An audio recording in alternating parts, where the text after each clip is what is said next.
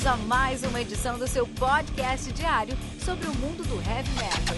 Heavy metal. Esse é o Metal Mantra, o podcast onde o metal é sagrado. Apresentação: Kilton Fernandes.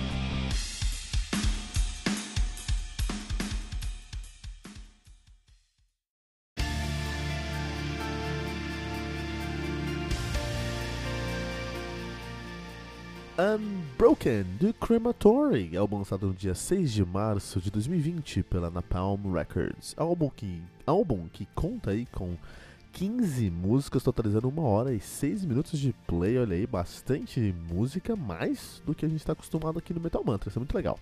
Principalmente para um álbum é, único, né? Não para um, um álbum duplo ou algo assim. Os caras começaram a fazer um Gothic, Gothic death metal, mas depois mudaram para uma coisa mais próxima do industrial gothic. E nesse álbum aqui, do Unbroken, já estão evoluindo para uma outra sonoridade que a gente tem que conversar daqui a pouco sobre isso. Os caras são de Mannheim, Baden-Württemberg, na Alemanha, são nativos desde 91, estiveram nativa na verdade de 91 a 2001, pararam em 2001, voltaram em 2003, estão nativa desde então, desde então. A discografia dos caras é muito grande, com o seu debut de 93, o Transmigration. Depois lançaram Just Dreaming de 94, Illusions de 95, Crematory de 96 e Awake de 97. 5, 6 anos, 6 álbuns, é isso. É, six years, six kills. É de 5 anos, 5 álbuns, muito bom. E aí eles demoraram 2 anos pro próximo álbum, que foi o Act 7. É isso, né? Depois o Believe de 2000, Uh, Revolution 2004, o maior hiato dos caras de 4 anos até, quatro anos até então. Plague Builder de 2006, o Prey de 2008, o Infinity de 2010, o Anti-Serum de 2014, o Monument de 2016, Oblivion de 2018 e agora o Unbroken de 2020, dois anos constantemente aí a partir do, do 2004. Então assim, a partir de 2004 ele sempre lançou um álbum ou em Olimpíada ou em Copa do Mundo. É isso que eles fazem, né? Muito bom, cara. Isso aí, a Alemanha ensinando pra gente como é que faz. Sete, todo dia um 7 a 1 Diferente. A banda que é formada por Marcos Julik na bateria, né? É o Felix no vocal. Um, ele já cantou lá no Cryptic Carnage também, né? A Catherine Julich na, no teclado, cara, né? Olha aí que interessante. O Rolf, uh, o Rolf Bunkers na guitarra. Jason Matthias no baixo e Connie Andriaska na guitarra e no vocal mais limpo. Olha aí, ele também canta no, toca no, no, no, e canta aí, toca no Cable e no Circle of Pain. Você deve conhecer ele lá do Mystic Prophecy. É muito interessante esse cara aqui. Entrou em 2018 aí, o Connie Andriaska na guitarra e no vocal. Porque ele veio do Mystic Prophecy, ele veio do, do Storm Warriors, ele veio do, do do Spellsinger. Então a gente tem aí uma, uma uh, um novo membro que trouxe novas, novas uh, uh, influências para a banda e trouxe um diferencial. Vamos lá. Então os caras fazem um Gothic Death Metal, né? Eles começaram fazer um Gothic Death Metal, então era bem mais agressivo, bem mais pesado, mas com aquela capa, com aquela filtro de gótico, aquela coisa meio meio. É legal, eu, eu, eu acho legal quando eles crescemos, tipo Corvo, ou umas HQs tipo. O Witch, Witchblade, são um HQ? Esse nome tá na minha cabeça, mas eu não sou, eu não sou muito, muito próximo de, de, de HQ. Eu não sei se Witchblade é uma HQ, tô dando uma procurada aqui. E sim, é, pelo jeito é, então exatamente. Então você. É, é, daí que eu lembro desse filtro mesmo. Então quando eu penso em Witchblade, quando eu penso aí em, em, no Corvo, né? Essas coisas mais. agressivas, eu sempre penso num filtro escuro e meio azul, assim, né? Meio azul, azul meio. meio, meio noite, assim, né? Legal. E isso é o. Pra mim, esse filtro sonoro seria o gótico, cara. O gótico traz esse filtro sonoro. Então eles começaram ali com uma coisa mais próxima do, do death metal gótico. Mas eles, depois do tempo, especialmente depois do seu hiato que eles voltaram em 2003, eles trouxeram mais um industrial. O que faz sentido porque eles estão na Alemanha. E o industrial gótico acho que é. Né, é, um, é outra palavra para alemão. Né? Alemão e industrial gótico são até sinônimos aí, né, cara? A gente tem que pensar sobre isso. Porque é, é, o estilo mais alemão que tem, é o industrial. E o segundo seria o gótico. Aí eles têm uma, uma tradição grande no gótico, né? Acho que faz bastante sentido essa mudança de sonoridade deles. Mas, no Unbroken, esse álbum aqui, de 2020, eles trazem um conteúdo muito mais melódico, mas muito mais melódico que você pode esperar para uma banda de metal industrial, mas muito mais mesmo, né? E muito disso é por conta, é por conta de dois elementos muito importantes na banda. O mais, um, um, elemento mais recente, que é o Conan Andreaska, esse cara que toca guitarra e também faz vocal limpo, que veio lá, como já falou, do Mystic Prophets, veio do toca no Circle of Pain, veio do Spellsinger, veio do Stormwarrior, que são bandas de power metal. Então eles trouxeram um guitarra que também traz vocal limpo de power metal pra banda, né? É, esse é, um, é o mais novo elemento e um dos elementos mais importantes desse álbum em si. Mas além disso, eles também têm a Catherine Hewlett. E essa mina é o ponto central dessa banda. É o que faz a banda ter a sua identidade, ter a sua cara, ter a, a sua sonoridade. Então, Hewlett, a Catherine Hewlett, que é a esposa aí do, guitar, do baterista Marcos Hewlett, né? A, a Catherine Hewlett é a alma da banda, cara. É ela o ponto central dessa banda. Os teclados do crematório são muito valorizados. E é muito interessante porque é, o teclado não tá na, na onde deveria estar para o industrial. A gente tem, por exemplo, Rammstein, grande, maior nome industrial mundial, também na Alemanha. É, que tem um teclado também que é muito importante para a banda. Se meia banda é o teclado dos caras, e o teclado dos caras é um teclado industrial, cara. É um teclado eletrônico. Industrial é, uma, é, é, um heavy metal que traz elementos eletrônicos também. E o. O. O, o Rammstein traz muito disso. Então a Catherine, quando a gente pensa no industrial alemão, que depende muito do teclado, vai pensar um teclado industrial. Mas não, a Catherine, ela vai pra, nesse, especialmente nesse álbum, ela vai para sonoridades muito mais próximas do sinfônico, cara. Muito mais próximas do power metal, muito mais próximas do metal melódico. E isso traz uma alma diferente para a sonoridade que é pesadamente dependente da Catherine Hewlett do teclado nessa banda.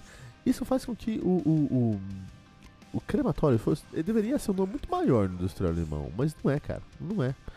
É, até por causa do Rammstein, a gente vai chegar nisso, mas eles não conseguem essa, é, é, é, quebrar esse obstáculo, esse grande obstáculo, até que é um obstáculo bem grande, bem pesado, que é o Rammstein. Esse bloco de aço industrial com suásticas nazistas uh, em todos os lugares, né? Um, interessante que o, o crematório encontraram uma fórmula para fazer a sonoridade deles, fizeram esse álbum, esses, esses, essa son eles trouxeram essa sonoridade desde 2003. Mas em 2020 eles estão reinventando isso, estão re reinventando essa fórmula. Muito interessante como é, são músicas que saem do ponto comum. Você não vai encontrar aquele conceito de AB, AB, AB, A, A, AB, AB, BB, A, B, sabe? Você não vai encontrar esse, esse, esse contexto aqui. Eles estão sempre buscando novas, novas fórmulas, novas uh, maneiras de trazer uh, as ideias que eles têm para os álbuns. É um muito, muito produzido, estão sendo muito som muita música, muitas ideias, assim. São 15 músicas, mas são 15 músicas recheadas de riffs e de ideias e de linhas de teclado. Cada música tem uma, uma cara meio individual, mas todas fazem sentido dentro de um contexto. Então é um trabalho muito, muito, muito trabalho. Trouxeram muita coisa aí.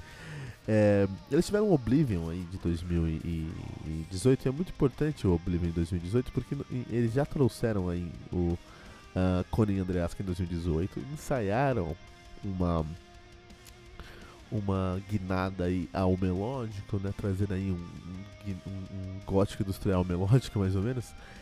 Que não foi muito bem aceito, especialmente porque foi muito tímido. Então ficou evidente depois do Oblivion de 2018 que eles precisavam de uma nova direção, precisavam encontrar uma nova direção, né? Ou pelo menos eles tinham que olhar o que estava acontecendo ao redor deles e abrir a mente e aceitar essas influências. E é o que acontece nesse álbum. Esse é um álbum muito mais mente aberta para o Crematory. Não está seguindo uma linha editorial, uma linha de gênero. Eles não estão fazendo um som que eles pensaram, ah, vamos fazer um gótico industrial, vamos fazer um som e depois a gente classifica isso.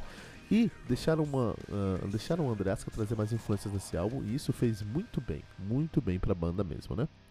Um, a produção tá muito alemã, cara. A produção desse álbum aqui tá muito alemã. É, é, é interessante como diferentes lugares do mundo tem produções diferentes.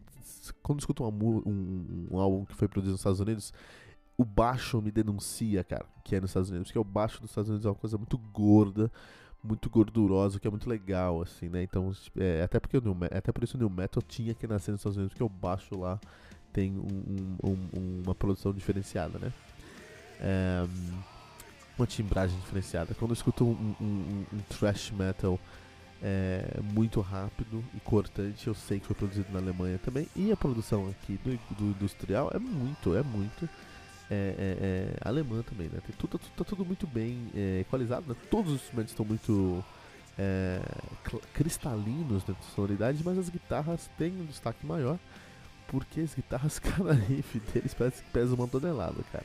São riffs simples, cara. São riffs diretos, mas pesam uma tonelada dentro da sonoridade por causa aqui da produção, né, desse disco. E o teclado tá na linha de frente, não um teclado tímido, não. Eles deram mais destaque pra Catherine, você vai escutar o teclado em todos os momentos, né? Tem muitas bandas que o teclado para, em, algum, em, em, em algum, tem muitas bandas que o teclado tem uma introdução, aí para no verso, volta no pré-verso, o refrão tem uma coisa tímida, né? mas que vai parando durante a música, o teclado para. Não nesse álbum, você vai ter, é um puta trabalho da, da, da Catherine Hewlett, porque o teclado não para a, o som inteiro, você vai sentir o teclado dos caras ali, né?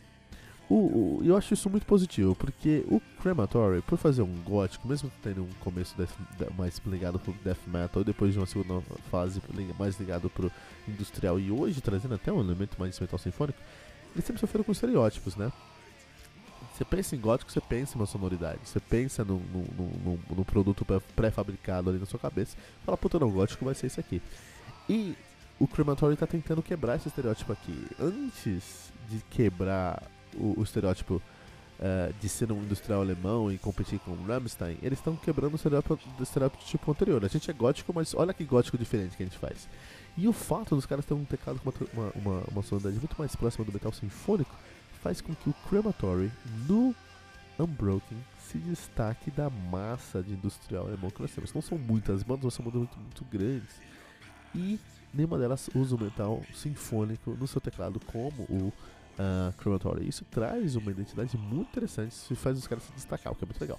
O problema é exatamente esse: a gente não tem muitas bandas de industrial, entendeu? Basicamente, temos duas, três bandas e o Rammstein é a maior. Então faz com que o crematório fique nesse limbo aí, que é muito bom, mas não é melhor que o Rammstein. E isso mata essa banda, cara. Esses caras tinham que estar em outro país, cara. Esses caras tinham que ir pra Austrália. Se eles fizessem um industrial gótico com elementos é, melódicos na Austrália, seria a maior banda industrial da Austrália, porque eles não estariam competindo com o Rammstein, eles seriam o Rammstein da Austrália. Mas na Alemanha eles são o quê? Só pode chamar de Rammstein, Rammstein B, e isso não é justo, porque eles são muito mais do que um Rammstein B. Isso é um problema, cara. É, então é uma banda que tá sofrendo por estar tá no lugar errado. E tem uma banda muito maior do que eles, que é o Rammstein. Mas se a gente olha pra banda isoladamente, puta, esse álbum tem uma tentativa muito válida de trazer um som mais destacado, de trazer fugir da, da, da, do ponto comum. E tirando uma ou duas músicas que eles tentam fazer um, um industrial mais clássico, que aí eu concordo que fica muito próximo de Rammstein e é um problema, porque o Rammstein é melhor mesmo, quando eles tentam ir para outros caminhos, para outras sonoridades, acho ótimo. Acho que funciona super bem, né? É isso, e eu, e eu queria saber de você também. Qual é uma banda de heavy metal que você conhece que precisa dar um, um upgrade no seu som para tentar se destacar nesse mundo do heavy metal aí? Deixa pra mim nos nossos comentários aqui em metalmantra.com.br.